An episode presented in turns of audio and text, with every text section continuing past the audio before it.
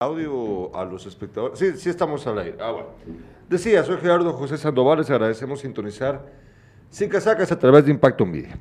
Hoy tenemos eh, la... Para darle continuidad al tema de las afecciones urinarias y otros temas relacionados con la profesión de nuestro amigo, el doctor Ángel Aguilar, urólogo, que ya está aquí con nosotros. Antes de empezar, quiero pedir disculpas por el atraso para iniciar el programa. Hoy tuvimos un pequeño inconveniente, pero ya está resuelto. Perdón, perdón por el atraso, pero lo importante es que estamos aquí para darle continuidad a este tema tan apasionante, tan también que da ñañaras. Pero bueno, ¿cómo estás, Ángel Aguilar? ¿Cómo estás, Gerardo? Bien, encantado siempre estar acá con vos. Que sea otro, otro buen programa, ¿verdad? Y que dejemos mucha información para la, para la población, a donde sea que nos estén viendo y escuchando.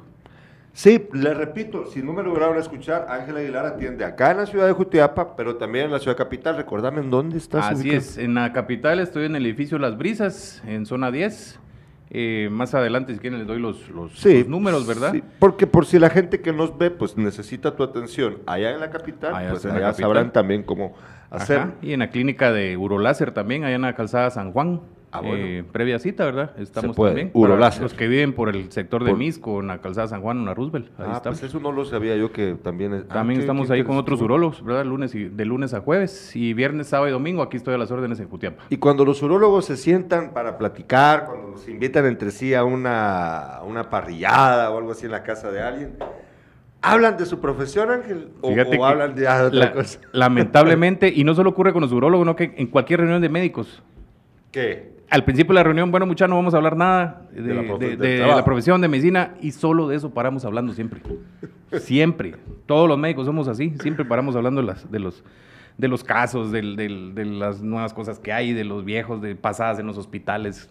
Esa es una cosa. pregunta que no te he hecho. Qué, qué- qué curioso que me lo decís. Fíjate que, por ejemplo, eh, ¿qué, tan, ¿qué tantos avances hay en el ámbito de la urología, eh, en, la, en la investigación y en, en, pues, en la tecnología que se puede utilizar para...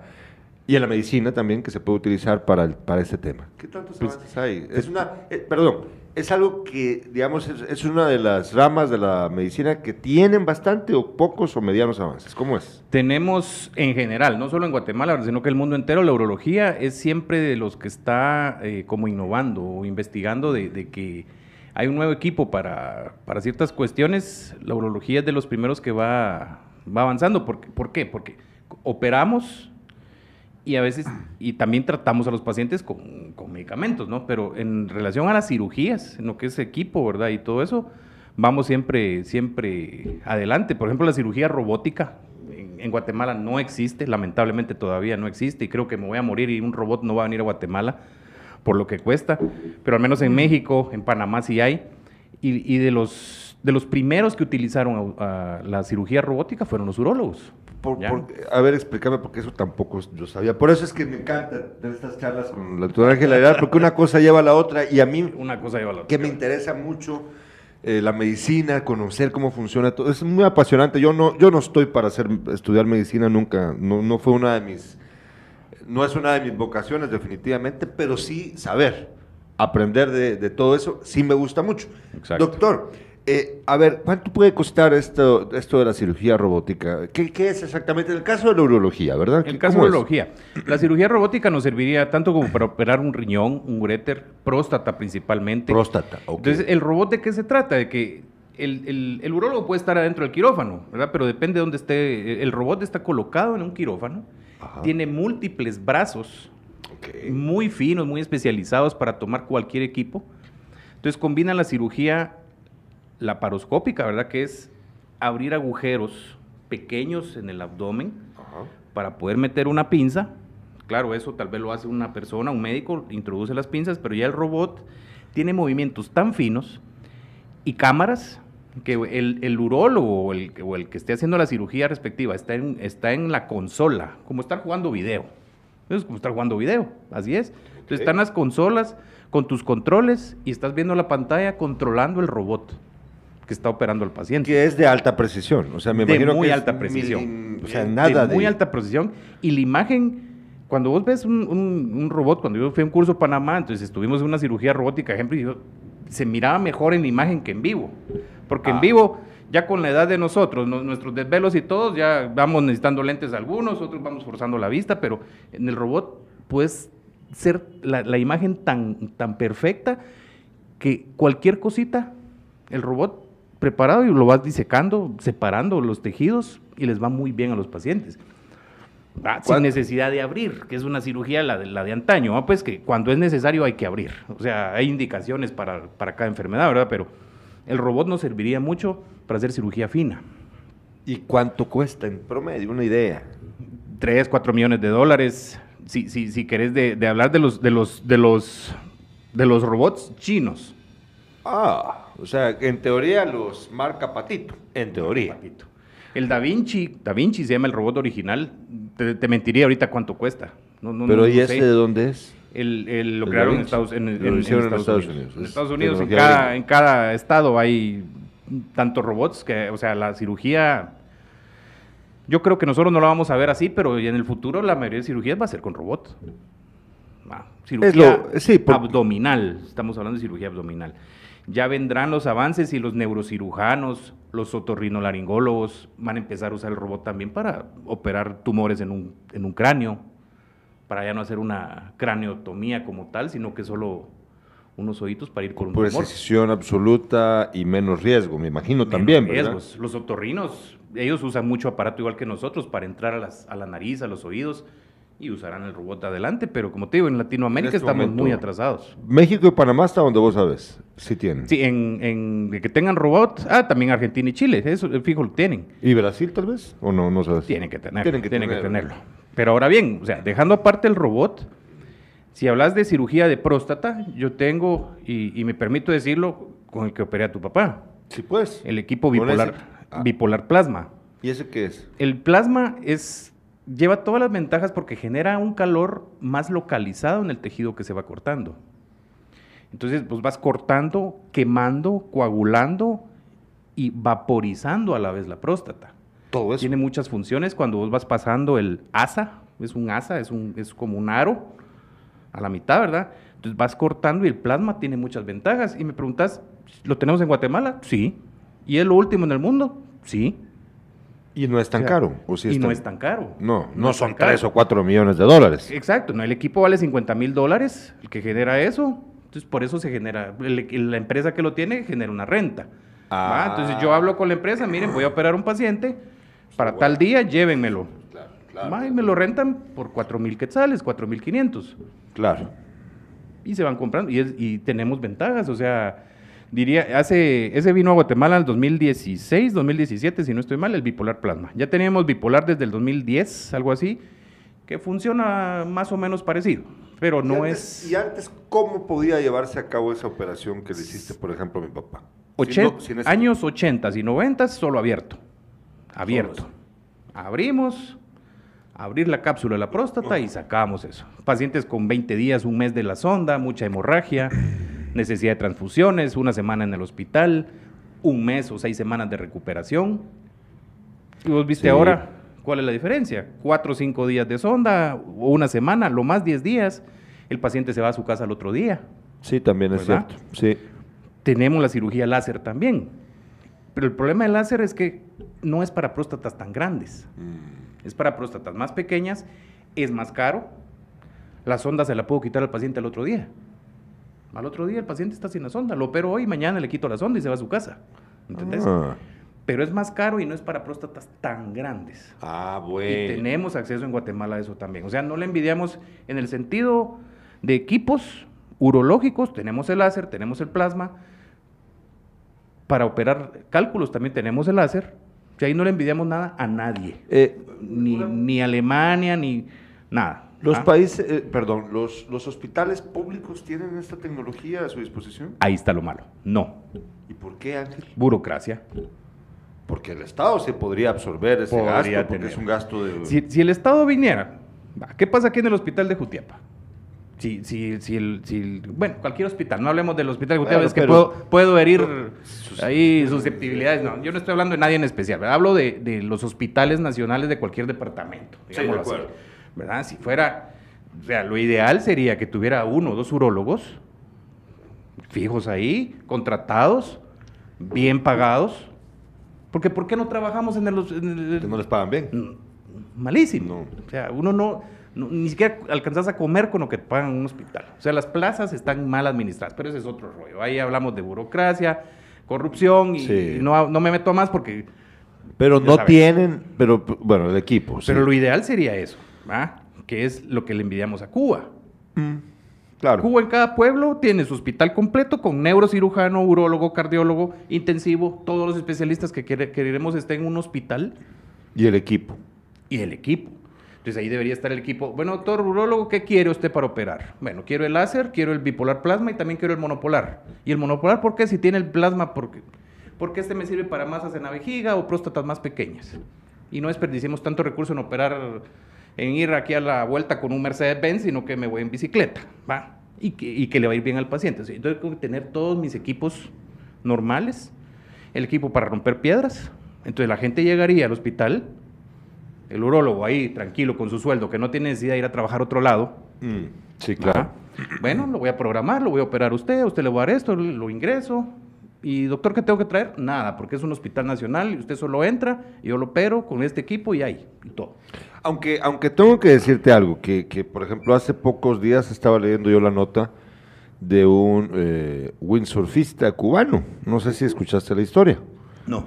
Pues yo la verdad estoy sorprendido porque lo del windsurf, yo no conocía ese deporte. Pues básicamente es una tabla extraña que por el viento El te viento vas. te lleva. El viento te lleva, exactamente. Eh, pero este, este muchacho de 42 años se fue de Cuba. La intención era ir de Cuba a la Florida en una tabla. Cosa que ya han hecho otras En personas. balsa. Han habi- no, no, no. Ya en- lo han hecho en- en Windsor, ya lo, ya lo han hecho en la tabla. Son como 90 millas, son como 144 kilómetros aproximadamente de, de una costa a la otra. Entonces, fíjate que inter- lo, lo interesante es de que la diferencia entre él y los otros que ya lo han hecho, que son como otros dos más en la historia, es que él tiene una condición de estas en las que necesitan dar con una bolsa también. Tiene un problema, no recuerdo yo si era, es que no recuerdo ahorita el nombre de lo que tenía, pero la cuestión es de que tiene que cargar un, pero tiene que poner un parche. Y esos parches ya no, no hay en Cuba. Entonces yo me quedé pensando, todos hablan mucho de, lo- de la ciencia, de la medicina cubana, pero no tienen todos los insumos. No, por supuesto Fíjate, que no. entonces la mamá le hacía los parches ella. Ella Se se los los, fabricaba. fabricaba. lo fabricaba la mamá, porque en Cuba no hay. Entonces cuando al final de la historia, el tipo, el viaje estaba planificado para que, le durara, para que durara ocho horas. Estuvo 37 horas en el mar, porque las condiciones del viento No fueron desfavorables.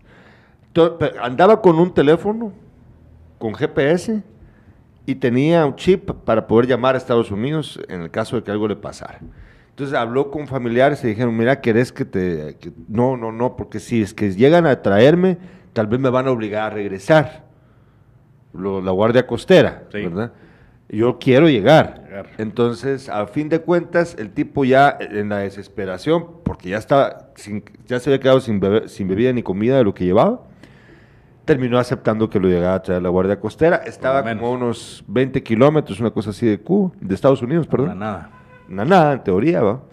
Pero cuando lo rescatan, le dicen, ¿y esto qué carga usted qué es?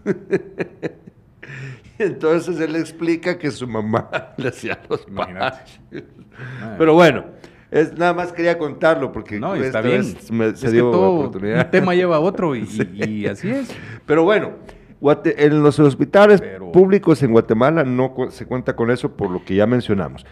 Ese es un problema, porque entonces al ciudadano común le toca invertir en la salud privada. En, la- en la salud privada. Que bueno, en tu caso, pues obviamente yo sé que esto es lo que te da de comer, pero sí tenés, o sea, se trata de conciencia social, tal y como vos lo has dicho, de que pues si, si estuviera mm, el hospital público, esa- el acceso a eso, la gente de escasos recursos podría eh, hacerlo. Y es que aquí viene el asunto, que vamos a hablar de las, de las afecciones urinarias, bueno, ya, ya estamos hablando de ello, ¿verdad? Y es que, ¿cuánto dinero podría representar eh, para un, o sea, una operación cuánto cuesta? Digamos, una de las que me estás hablando de, por ejemplo, la, en la que te gastas el dinero del, del aparato que te saca, en, una, en un día ya puedes andar sin la sonda. El de láser, El por de láser, ejemplo. ajá, el láser, con la, la renta de láser, eh, estamos hablando de la renta del equipo, los insumos que se usan para que funcione ese, ese equipo, Sí. el hospital, El hospital donde se va a llevar a cabo la operación. exacto, los honorarios del anestesiólogo, mis honorarios como urólogo, los honorarios del ayudante. ¿verdad? Entonces, Claro. involucra un montón de pagos y, y cuestiones. Pero una cirugía láser anda rondando en, en ponete en la capital. En un la hospital- capital. En un hospital promedio, no, no los demás de lujo ni los más. eh, Ni, eh, ni los más baratos. los más un- baratos. Uno promedio. Promedio 25 mil quetzales, una láser. Una láser. Una cirugía láser. Que de esa próstata. es. No es la más cara, ¿o sí? Es la más cara para próstata. Para próstata es la más cara. El bipolar plasma, 17 mil. Claro. Es, es la, es la renta los equipos, lo, lo caro. ya este- para que este se cubran los, todos los demás, los salarios que hay que... Claro, Todo- los honorarios, todo eso, ¿verdad? 25 mil quetzales que mucha gente no tiene. Y aquí viene el asunto. Aquí viene el asunto, y es que precisamente por eso estamos hablando, por ejemplo, lo del tema de la próstata, que lo hemos tratado, Ángel, anteriormente. Has dicho que todos eventualmente vamos a padecer de asuntos con la próstata, ¿no? Entonces, pero hay cosas que podemos ir eh, previ- previniendo y evitando. ¿no? Prevenir, evitar, disminuir los, los efectos de- del crecimiento de la próstata, en, en- al menos hablando de próstata y hombres, podemos ir frenando ese crecimiento. Y entonces tal vez evitar así que lleguemos al punto de necesitar una operación de esas de- a la que tal vez no tengamos acceso económicamente para llevarla a cabo. Exacto. Entonces esos 25 mil quetzales pues se ahorrarían. Eh, y también el Estado los ahorraría a la larga, ¿verdad? Porque... Es, es que es lo que te digo, es más, para, para un gobierno es mejor invertir en, en- en prevención que en tratar Que enfermedades tratar, crónicas claro. y, y tratar enfermedades Sí, porque fíjate, fíjate Ángel, que hoy- descompensadas. Hoy estaba, eh, uno, la portada de prensa libre hablaba acerca de, no, perdón, creo que era el de la hora. Hablaba de 72 mil niñas entre los, bueno, niñas y adolescentes entre 10 y 19 años que fueron madres el año pasado. Imagínate esa cifra. 72. 72 mil. Y eran 1.624 millones de quetzales. Oí bien la cifra. 1.624 millones de quetzales en pérdidas, producto de eso. ¿A qué se refiere esa cifra? Esa cifra pues, se refiere a lo que se deja de percibir, la atención médica que reciben. To- a ver, por favor, decime. ¿Qué ibas a decir algo? No, no, no, escuchando. Entonces, todo, todo, eso, to- todo eso es parte del asunto de no saber eh, combatir un problema desde la prevención, en el caso de las niñas. Y aquí viene, ese es un tema muy importante, aquí viene la, la parte de las afecciones urinarias en mujeres. Y que me imagino que, por ejemplo, estas niñas, porque todas estas niñas, aun cuando haya sido sexo consentido, todos el delito, se comete un delito, es violación. Violación. Es violación o a lo más estupro, si usted quiere, pero es un delito. Sí. ¿verdad? Entonces, esas niñas, muchas de ellas eh, pueden llegar a co- contraer eh, problemas urinarios, ¿no? Con, todo eso. claro. ¿Qué es lo más común por ahí, Ángel? Lo, normal en, en embarazadas eh, pasan varias situaciones. O sea, y estamos en una niña con mayor razón, pero una mujer ya de edad adulta, casada, con su familia, to- todo bien. Inclusive a ella, el hecho de que el embarazo disminuye las defensas. Entonces, toda embarazada tiene mayor riesgo de infección urinaria. Y las señoras no me dejarán mentir cuando estuvieron embarazadas. ¿Por qué fueron, tal vez no su primera consulta o muchas consultas de las ginecólogas, de las obstetras, es esa? Doctora, me duele, me arde para orinar, me duele por aquí, ten- tuve fiebre. Entonces, a las embarazadas es, aumenta el riesgo de infección urinaria, tanto por las defensas como también ya en el embarazo avanzado, el útero, ya en su crecimiento más grande, presiona la vejiga. Entonces tienen menos capacidad. Y las señoras, como siempre, ya lo hemos hablado en otros programas, ya andan aguantando las ganas de orinar, más infecciones urinarias. Esas infecciones no me llegan a mí, esas las maneja la obstetra. La ginecóloga Esa sí. Maneja eso, pero veas, claramente está la, la- la condición de embarazadas, aumenta la infección urinaria. Entonces, ¿verdad? pero en el caso, en el caso de los urólogos, ¿cuáles son las afecciones más comunes que ustedes atienden? pero Nosotros- en mujeres. En mujeres, vemos las infecciones urinarias que por lo, por lo regular el médico tratante de ellas, sea su vecino, el médico general, un ginecólogo, un internista, cuando ya las han tratado pero son infecciones recurrentes, se le llama, dos, tres infecciones por año o más. Entonces ya dicen, ya dicen los médicos, bueno, ya se sale de mis manos, entonces ya me las mandan a mí. Ah.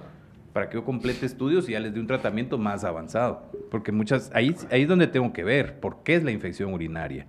Tiene quistes, tiene piedras, tiene las defensas disminuidas, tengo que ver con las hormonas, es diabético, colesterol triglicéridos altos, o sea, es, amplio, el- pero ahí ya me compete a mí. Infecciones urinarias recurrentes ya las veo yo. Ya las ve- ¿Y qué tan común es?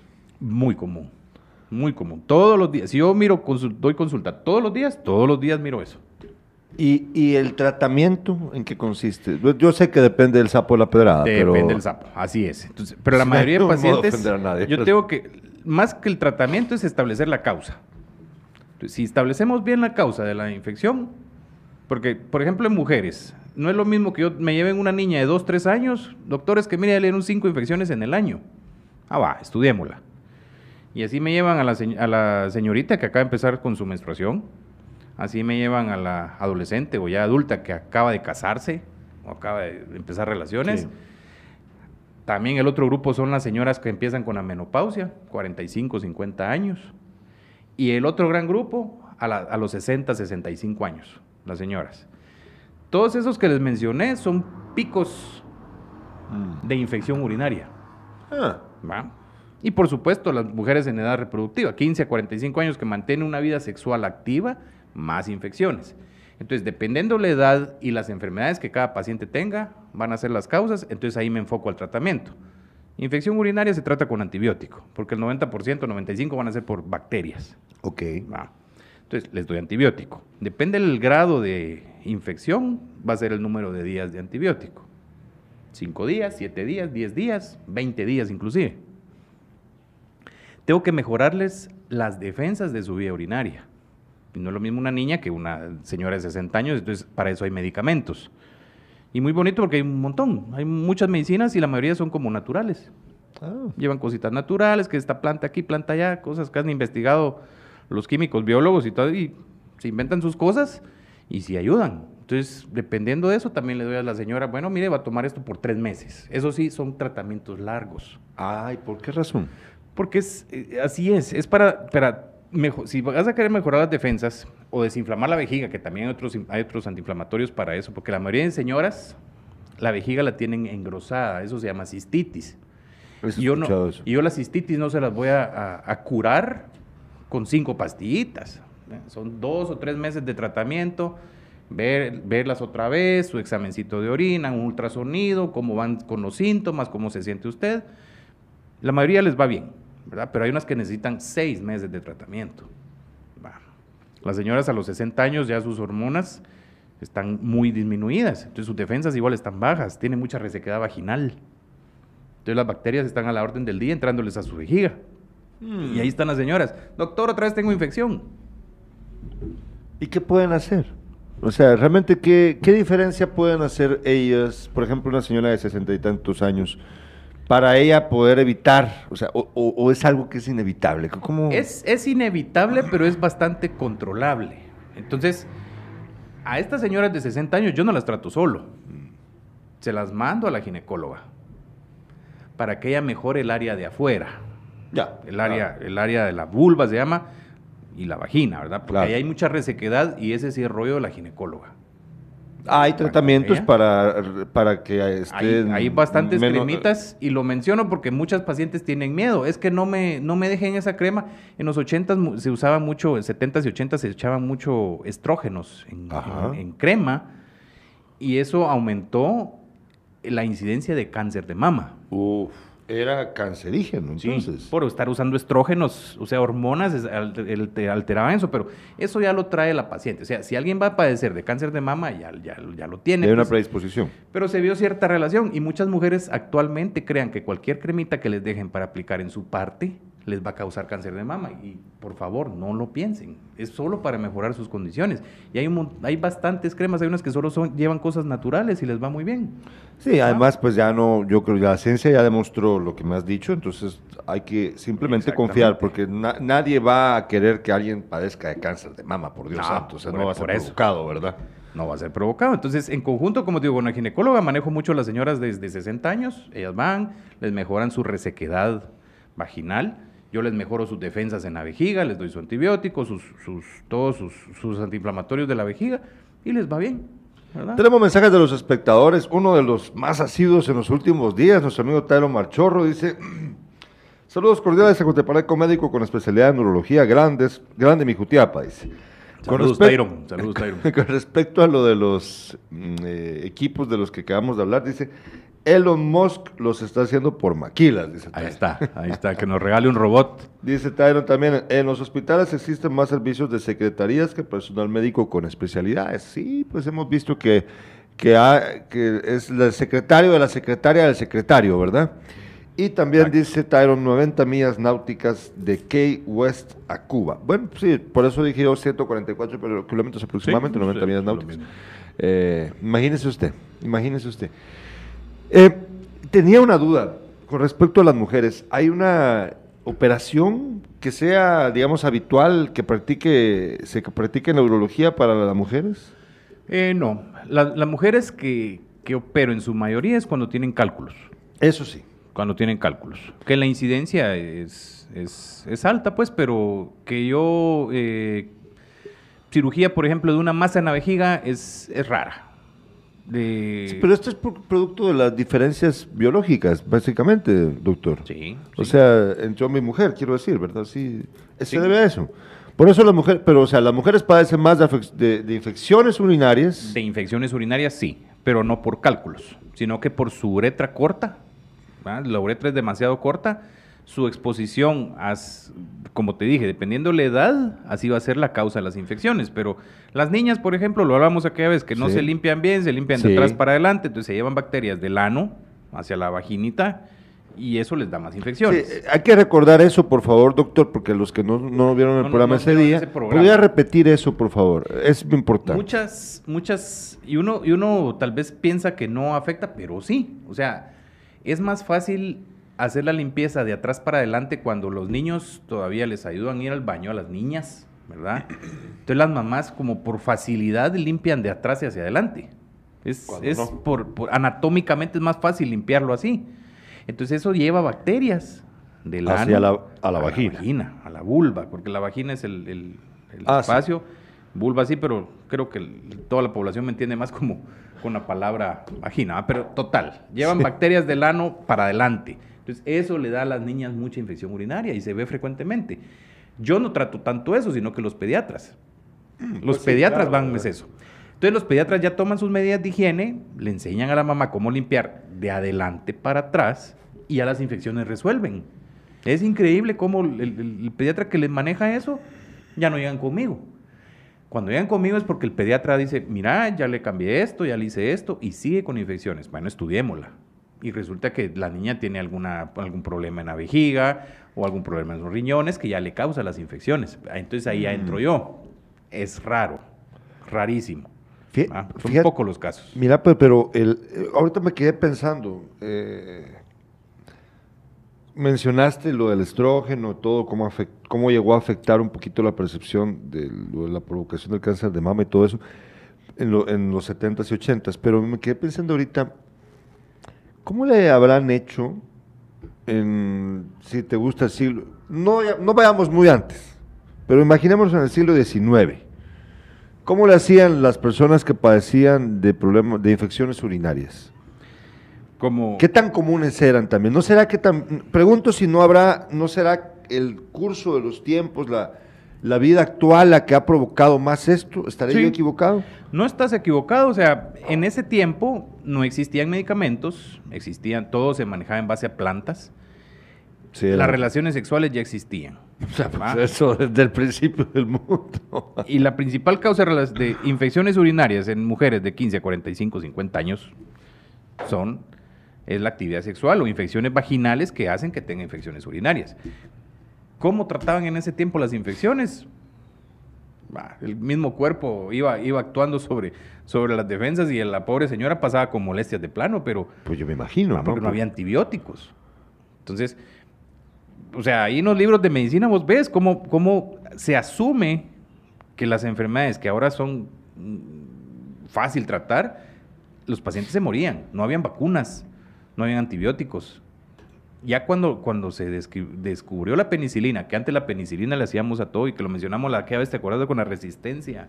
Sí, a, los, antibióticos, claro. Que antes la penicilina le hacía todo. Sí, pero... Ah, pero hoy ya no. Entonces antes empezó la penicilina y mucha gente dejó de morir por infecciones. Eh, así es la evolución. Empezaron las vacunas, las enfermedades inmunoprevenibles, mm, la gente dejó de morir. Es difícil, es difícil saber. Acuérdate que las creencias en ese tiempo eran mágicas, religiosas. Sí, claro. No, yo te entiendo. pero, por ejemplo, una persona que padezca de la próstata en esa época, ¿cómo lo hubiera hecho? Sí, los pacientes hacían falla renal, se, se tapaban habían, están los dibujitos en los libros de urología, como, porque un paciente de la próstata se tapa y no puede orinar y hace globo vesical. O sea, aquí en el abdomen acumula, la vejiga se, se agranda. Entonces lo que hacían era puncionarlo con algo. Para que le saliera. Para salir, sacar la orina abajo el ombligo. A la gran chucha. Entonces ya le dejaban un tubo ahí metido para que saliera la orina. Empezaron los, los, los algunos locos ahí a llevárselas de cirujano y a ver cómo le operaban entre que ya muertos los abrían y entre autopsias y autopsias fueron aprendiendo. Lamentablemente la medicina sí se fue aprendiendo en las autopsias. En ensayo de error, en la autopsia. bueno, en autopsias, o sea, ya cuando el hombre está muerto, ¿verdad? Claro, perdón. claro. Lamentablemente, y los experimentos de, no vamos a hablar ahorita de los nazis y de los alemanes, pero, eh, gracias a ellos hubo un montón de adelantos en la medicina por los, por los, todos los, todas las locuras, experimentos y locuras que, ellos hicieron, ¿no? Fíjate que es, que es, que vale la pena. Yo, yo, lo saqué a curación también, porque lo que pasa es de que eh, lo hemos discutido acá y vale la pena repetirlo. Lamentablemente, todos esperamos al último momento. Eh. Es una costumbre, creo que es universal. Creo que en otros países tal vez son un poquito menos, pero creo que la mayoría somos así, ¿verdad? Humanos. Somos humanos, somos dejados. Somos así es. Voy a mandar a hacer una camiseta que diga, ¿somos humanos o somos dejados? Esperamos a tener muchas molestias para poder consultar.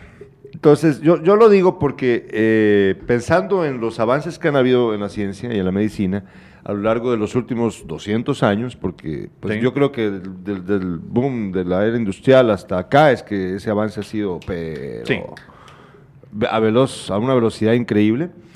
Eh, aprovechando eso, aprovechando que ahora sí se puede, no como antes, que te tenían que hacer esa abertura en tu piel, en tu cuerpo para que pudieras sacar todo todos los miados, porque es básicamente eso. Eso es. Ahora ya no es necesario. Entonces sí, sí creo que es importante, doctor, que la gente comprenda que a pesar de que sí somos dejados, si ustedes están padeciendo alguna de las molestias que el doctor acaba de decir, no, las hagan, no, no se hagan esperar demasiado, porque ya escucharon cuánto puede costarles, ¿verdad? O sea, ¿cuánto, cuesta, ¿cuánto costará un tratamiento para una infección urinaria recurrente? Recurrente. No, no te va a bajar de, como no es solo un medicamento, no, pues, son varios medicamentos. Estamos hablando de barato, barato, por mínimo que sea, estamos hablando de dos mil quetzales. Barato. Solo el, solo el tratamiento. Solo el tratamiento y, aparte los estudios, que los mando con radiólogo para hacerse ultrasonidos, van al laboratorio para hacer exámenes de sangre y orina. Ahí van otros mil, mil quinientos quetzales. Mil quinientos quetzales. De estudios. Bueno, entonces es una cosa muy importante que yo quiero que la gente esté al tanto de ella, porque además, pues la economía no está para eso. No está para eso. No está para eso. Yo lo veo, yo lo veo. O sea, a mí, a mí me da pena cobrar.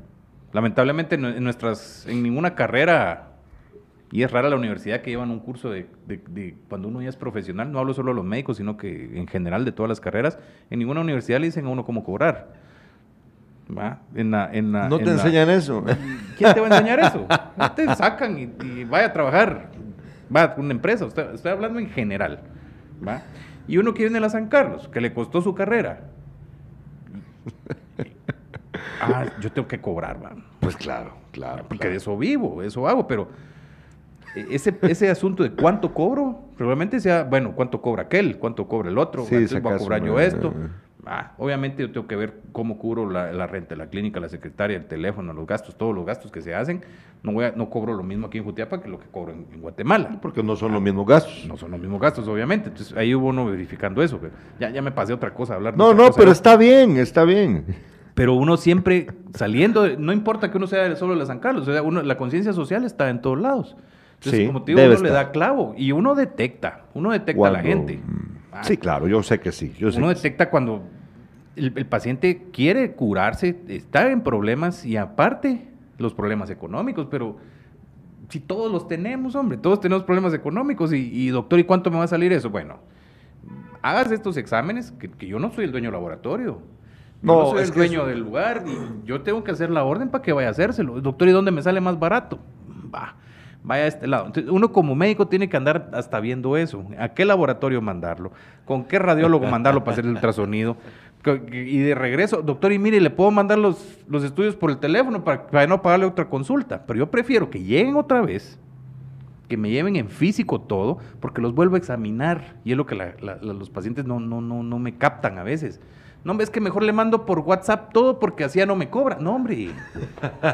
No, no, es que no se trata de eso. De- deberías de poner eh, consulta en WhatsApp, se cobra. Y fíjate que en el 2018 o 19 llegaron unos locos de una aplicación y se inventaron ellos una aplicación de ellos buscando cómo hacer pisto. Entonces buscaron a varios, no, no, no prosperó, por cierto, porque acaba les cayó la pandemia. Entonces, de- uno pensaba que sí, pero no. Entonces crearon una aplicación, uno ponía en su WhatsApp que llegara un mensaje automático a ellos, entonces ya el paciente se metía a una plataforma. Y antes de lanzar nuestras las consultas y las preguntas tenían que pagar. No les funcionó. Porque nadie pagaba. Se lo- ay, no, mire, me va a cobrar. Entonces, ¿qué hago? Va. Pero regresando a eso, no, hombre, vayan a la clínica porque es que no solo se trata de leer los exámenes, No. es de volver a examinar a los pacientes. Yo, ¿cuántas veces no me han dicho, eh, doctor, consulta en Zoom? No. Porque No. yo tengo que examinar. ¿Y cómo voy a hacer eso por el Sí, ahí, teléfono? ahí hay una despersonalización también de la, Sí, de la no. profesión, ¿no? Porque el médico, eh, hablando ya de la cuestión, eh, digamos, eh, de su mística, ¿sí? Eh, pues él debe de estar con el paciente, Con el paciente. debe de estar ahí, no, no puede ser algo remoto, no, no, No. tiene sentido. Muchas cosas sí, pues. Mire, Bueno, cuénteme bueno. cómo va. Claro, cuando ya lo pues. examiné, cuando ya, ya, ya pasamos ese proceso. Claro, por teléfono puede ser, pero ese es el punto. Y, y se ha perdido porque nosotros mismos de médicos tenemos la culpa. Nosotros la tenemos. bueno, qué, qué bueno. Nosotros tenemos la culpa de, ay, no, hombre, por teléfono, por, por video. No. No, hombre, cuidémonos con eso. Es por su mismo bien, por la misma salud. Nos dice Tyron eh, Marchorro, excelente tema el de la penicilina. Cuando fuimos experimento de canchitos aquí en Guatemala, eso lo dicta la historia. Es cierto, Sí. es cierto lo que Tyron está contando acerca, esto pasó en los, entre- yo creo que fue en los 40, ¿no? Que por cierto el gobierno de Estados Unidos, el, est- el Estado de Estados Unidos, pues no el gobierno, el Estado eh, tuvo que eh, reconocer Que lo- los experimentos que que habían, lo habían hecho, hecho. Con prostitutas, con personas con problemas mentales, con vagabundos. Con indigentes. Sí, con un montón de gente a quienes les practicaban estos experimentos terribles aquí, aquí, aquí menos en Guatemala, ante los ojos de las autoridades que también fueron indolentes, las autoridades Cómplices. locales, fueron cómplices de este Mal. horrible experimento. Mal, mal, mal. Nos escribe Oscar Marroquín Valdés. Saludos, doctor, bendiciones. Excelente tema. Saludos, Oscar. Bueno, doctor, para ir terminando, porque pues siempre hablamos, o sea, ya próximamente nos vamos a volver a juntar, pero hay que darle Sí, siempre sí, sí. por partes por partes. Fíjate que aquí tengo ya la nota, ya encontré qué es lo que padecía el cubano, aquí lo encontré. Ahí está. Sí, fíjate, él está operado del colon y tiene una colo- Colostomía. colostomía hecha. Una colostomía. En Cuba no hay los recursos para mantener una condición médica de este Eh, tipo. Hay que estar constantemente cambiándose y yo me imagino que tiene que haber sido eso la motivación para aprender el viaje, dice una de las personas de la nota. Eh, Pues, bueno, ahí sí que es- el acceso a las colostomías es, de hecho, hasta en Guatemala es, yo me- pero sí yo es cara, no, sí es cara la del- bolsita, es cara la bolsita. esa que se pone, ¿por ¿qué es lo que se Que la pone? cambias a diario o hay bolsas especiales en donde ya en la pared abdominal pegas lo, lo principal que es lo que lleva el pegamento a la piel, que es lo que irrita también. Pero ya hay unas especiales que se pega y ya solo cambias la bolsa porque la cambias a diario. Pero cada ¿qué dos es lo días. que va, es- qué es lo que está sacando el cuerpo? Heces. popó. Ahí defeca, el, él, él ahí defeca. Hay mucha gente con colostomías que ahí la ves caminando y lo- no, lo, no lo notas. ¿En serio? Sí, ahí andan con su colostomía. O sea, por, por X, Y, Z razón, a él el colon lo tuvieron que haber sa- sacado por ahí, puede ser temporal o permanentemente. Ajá. Eso, eso No él- lo sabemos. a ver, pero por ahí defeca. A la gran chucha. Por ahí defeca. Entonces, Entonces, por esas eso es que- bolsas se las tiene que estar cambiando y salen caras. Salen caras. Sí hay en Cuba, pero Tal vez salen son caras. y por eso, caras. eso ha de ser. Ah, mira, qué interesante. Y, y- y típico, esto pasa en Cuba. Bueno, eh, ah, sí, paciente en, el en el- en la atención en salud de- del gobierno de Cuba, él llega y él tiene derecho a 20 bolsas al mes.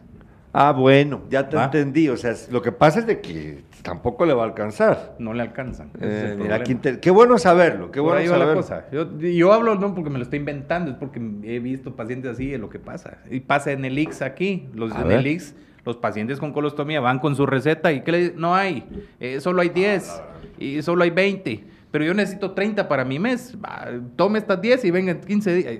Así es. ¿Quién- quién ¿Por qué es atiende? eso? La burocracia, la corrupción. Sí. Oigan, Ah. inútiles. Ángel, eh, ¿quién atiende este tipo de estos casos? ¿Qué, especialista la, la es el de- colostomía, el cirujano general o el proctólogo. Ah, un proctólogo. un proctólogo. la, la colostomía la usa un paciente baleado, un baleado del abdomen que salió adelante y lo operaron. Con tanta contaminación que tuvo, le sacan su colostomía. Temporalmente, a los seis meses se cierra, ¿verdad? Y se entonces vuelve ya a unir puede- el trayecto y vuelve a ser normal. Claro, con su Ah. montón de cicatrices aquí, pero su Pero, trayecto bueno, normal. Pero por lo menos puede hacer todo normalmente. Nosotros los urólogos también usamos las urostomías. ¿Y eso qué es? que ya tu, por ejemplo, un cáncer de vejiga, que quitamos la vejiga, entonces dejamos que el paciente esté orinando por acá, una urostomía. O sea, lo mismo solo que Lo para mismo orinas. para la orina. ¿Y qué tan común es eso? Eh, poco común, poco común. La urostomía es poco común, la colostomía es más común. Solo que me imagino que la urostomía ya, ya estar, eh, ha de ser un poco más, o sea, bueno, lo de las heces obviamente es molesto, ¿verdad? Pero lo de los orines ha de ser más constante, Eso. porque orinamos más de lo que hacemos popó. ¿verdad? Son O bolsas sea, más, más como, el hoyito es más pequeño, pero la bolsa es más grande. Tal vez más notoria también. Más y, es- y notoria. estar buscando dónde desaguarla, ¿no? O sea, Sí. también ha de ser un poco... Es, es molesto, es, Es- complicado. Es, molesto. Doctor, Complicado. doctor, recordémonos, ¿dónde están tus, dó- dónde están las clínicas en donde atiende el doctor Ángel Aguilar aquí en, y en, también en la ciudad de Jutiapa? Gracias. Eh, en la ciudad de Guatemala. En la ciudad de Guatemala. En Guatemala estoy en el edificio Las Brisas, que de un lugar no me Bus- recuerdo el buscate número. la dirección, buscátela, por favor. De un lugar no me recuerdo el número. En, en el edificio Las Brisas, en zona 10, ahí estoy, eh, igual, ¿verdad? De lunes a jueves, 2334-0085. Ese es el número para hacer las citas, ahí estamos a la orden, 2334-0085. También recuerden que pues aquí aparece el sentido con esa información, pero, Aparece pero ahorita aprovechamos que está en vivo el, el doctor. aprovechando el vivo. En Uroláser, que es la clínica que está en, en la San Juan, para aquellos pacientes que iban en Misco, en la zona 7 o zona 11, por ahí. En Uroláser estamos frente, en Plaza Comercial Santander, frente al campero de la, de la San Juan, ya casi llegando al Ah, Tecolote. Ya conozco, ya conozco, ya sé Casi cuál. llegando al Tecolote o al Hospital de Accidentes, ¿verdad? En Uroláser el número es 2234-3243. Y acá en Jutiapa estoy en Casa de Salud y Maternidad, ahí a una cuadra de los bomberos. Ahí estoy los viernes, los días viernes y sábado. La cita la pueden hacer al 7796-8541. Pero, pero ahorita ya no vas a atender hoy viernes, o sea... mañana, hoy ya hasta no. mañana. hoy ya sí. vi a los pacientes, atiendo mañana. Ah, bueno, fíjate que tenemos mensajes de los espectadores, nos dice, Tyron, dice, cuando hablamos de eso, me recuerda el atroz tema causante de la muerte del doctor Chusito. Chusito. Oliva. Eh, sí, yo creo que se refiere a él. que que- ¿Qué qué fue lo que pasó ahí con, tenía un problema, ¿qué- ¿vos sabes eso? Pero ya me estoy confundiendo. ¿Si, habla de Chusito Oliva o No, de no otro? sé, no sé, la verdad. Dice él, prisión, la famosa prisión preventiva. ¿Presión? Ah, sí, Prisión, prisión, preventiva. prisión preventiva. Fue Chusito Oliva, ¿Qué pasó eh, ahí? ex decano de la Facultad de, de Medicina de la San Carlos. Ajá, ¿qué pasó? Él lo involucraron, él era parte del... del- estabas hablando con el, con el doctor el martes. eh, Al el doctor. José Cal, sí. Va. En, en- Me llega este doctor, Las, las- las nominaciones que hace la San Carlos a las dos, 209, 200 208 instituciones, o instituciones. depende. Va, entonces el doctor Chusito Oliva, siendo decano de la Facultad de Medicina, ya está nominado automáticamente para ser parte de la Junta Directiva del IX. Ah, sí, sí, sí. Ah, fue. Entonces ya todos esa parte de la Junta Directiva del IX que, que, que aquí no estamos para decir si eran inocentes o culpables, No, eso no lo sabemos. no. Pero al final lo mandaron a prisión preventiva. El doctor hipertenso, cardiópata, diabético, se empezó a complicar en la cárcel y empezaron, eh, típico peli- típica película o novela, si lo quieres ver así, nadie le creía, nadie le, le ponía coco, que el INASIF sí, que sí, más o menos. El doctor, se- el doctor falleció. ¿Pero Era de qué? complicado. Me imagino que infartado, problemas de la diabetes. No, no recuerdo ahorita bien el caso. Yo nunca, no es que yo haya visto la No, certificado de función, pues, pero, pero si el doctor hubiese tenido atención médica adecuada, no importa, va, está de- en, en prisión preventiva, tiene sus libertades tomadas, pero necesita una atención médica. Sí, Y eso pasa mucho en muchos, en muchos privados de libertad. Los pobres les va mal en la cárcel, pues, porque no tienen atención de nada. Sí, fíjate que con respecto a eso, brevemente lo voy a dar mi opinión, eh, que no tiene que ver con el campo que estamos tratando hoy, pero se puede. Eh, yo, Aquí hablamos de todo. Aquí hablamos de todo. La prisión preventiva, pues ahí se ha criticado el, mi- el mismísimo presidente ahorita que está entrevistando a, a los candidatos a fiscal, ha dicho que la prisión preventiva es un abuso. Yo creo que en cierta medida sí lo es, eh, pero lo que pasa también es que el Estado no se ha hecho responsable de cubrir esto de un modo más inteligente. ¿A qué me refiero? Eh, si usted fue acusado, está siendo acusado por delitos como ese, que este señor estaba acusado por algo así, pues bueno, el único temor puede ser que usted se dé a la fuga, ¿verdad? Bueno, compre el Estado los famosos brazaletes o, o- o que esas cosas en, la, en, el, en el tubillo Sí. o tubilleras electrónicas de control del preso y déjelo entonces quedarse en su en casa. su casa, encerrado en su casa. Pues sí, o, o, pues bueno, o sea, limi- pero no necesariamente en la cárcel, por dos razones principales. La primera es que están llenas de presos. Vean aquí la, la cárcel de Jutiapa, cárcel de hombres. Una locura, ¿verdad? Y la segunda, eh, pues esas condiciones, esas posibles eh, derivaciones de una enfermedad Sí. que mal, mal, eh, que- que maltratada o ignorada por las autoridades penitenciarias van a terminar en la muerte de alguien. Y no es justo. No es justo, no es justo, la verdad. O sea, uno puede tener larga vida solo por con la medicina preventiva o controlar sus enfermedades crónicas. Ah, si él Pero en una cárcel, Ángel. no se Sí, puede, no una se cárcel puede. puede. Y a la larga, ¿cuánto cuesta? O sea, el presupuesto de la cárcel ahí está. Volvemos a hablar De corrupción. Como les digo, es que lo- o sea, el, el- el- el- que le lleva comida a la cárcel, porque obviamente en la cárcel no hay restaurante, no hay comedor, no hay nada. En estos, pues, en una Bueno, cárcel. en la de Zabala sí, en Matamoros hay. Ahí hay. Ah, pero aquí contratan a alguien. Sí, aquí contratan. Va, ese les cobra, va, viene, lleva comida, pero cuánta, ya al final, ¿cuánto cuesta eso? Sí, sí, por, o sea, por eso te digo, o sea, yo fíjate que yo decía hoy con mi papá ese tema, en, en Despierta en la mañana hablábamos, y también con el doctor, con el, el director de la Escuela de Ciencia Política, Mayer Rivera. Guatemala, el Estado sí tiene dinero, son pajas que no tiene, son pajas. Ay. Ya vieron cuánto se gastaron aquí por la pandemia en subsidios, en las, en las vacunas, todo eso no estaba... Las vacunas vencidas. Las curas vencidas. Duele, duele. ¿Cuánto? ¿Cuántas porciones de comida para unas escuelas no es eso? ¿Y cuántos libros de texto crees que dejaron de sacar? 700 mil libros de texto no fueron entregados a los niños guatemaltecos. ¿Qué hicieron el dinero? No hicieron nada. Se lo quedaron. Bueno, tenemos mensajes, dice José Contreras, saludos amigo. Ángel Aguilar, excelente urólogo, dice tu, eh, Jo- José Contreras. Saludos, José Roberto. Bueno, yo te agradezco mucho, Ángel, por haber estado en el programa de hoy. No, para, gracias, gracias, para, Gerardo. para, digamos que para finales de mayo, principios de junio, si quieres, hacemos otro programita. Miremos las semanas de una vez. Ah, veámoslas, veámoslas. una, para, dos, y, y por favor, ustedes, estimados espectadores, propónganle tema al doctor o pregúntenle, ¿verdad? Que Sí, sí, para eso estamos acá, hombre, porque yo puedo hablar mil de cosas, miles de cosas, pero las dudas que ustedes tienen es lo principal. Ah, eso es lo más importante. Ay, aprovechemos aquí la- el espacio que nos da Gerardo, el, el- el espacio que nos da Sin Casacas. Yo aquí estoy para ayudarles. Entre los dos empezamos, nos desviamos a veces Ah, pues sí, mucho, pero todo nos sirve. Todo todo sirve. una cosa lleva a la otra. Mira, ¿qué te parece? Una vez fijamos fecha, el 3 de junio, entre cuatro semanas. El día de mi cumpleaños, me parece bien. ¿Sí vas a trabajar? Ah, por supuesto, por supuesto. Después nos vamos a celebrar ahí. Mis 41 años, con mi amigo Ángel Aguilar, Tres de de una junio. vez. ¿Qué Ahí día nos cae? vamos. Viernes. Viernes 3 de junio. Miren qué buen día voy a tener de cumpleaños, carajo. Nosotros les agradecemos mucho. Véanos Estamos. el próximo lunes en Despierta con mi padre Carlos Alberto Sandoval y sin casacas el lunes vamos a estar con la abogada Jessica Alfaro para hablar acerca del Día de la Madre, pero el Día de la Madre especial. Vamos a ver con personas madres en diferentes ámbitos que les ha pasado cosas en la vida muy, muy fuertes, pero nos van a venir a contar su testimonio el Día de la Ah, Madre. bien. Bueno, no el Día de la Madre, porque ese va a ser el, El martes. lunes. Pero el Pero el lunes lunes vamos a estar, va a estar chilero, no se lo Ah, vayan a perder. Y el martes, recuérdense que va a tocar Mario David, allá en el restaurante Captain Jack. Vaya, 7.30 de la noche va a ser el evento del Día de la Madre. Cena Show con Mario David y sus músicos. Buena música. Muchas gracias, que tengan un buen fin de semana. Gracias, Ángel, Gerardo. A la orden. Nos vemos en cuatro semanas. Pues. cuatro semanas. Nos vemos.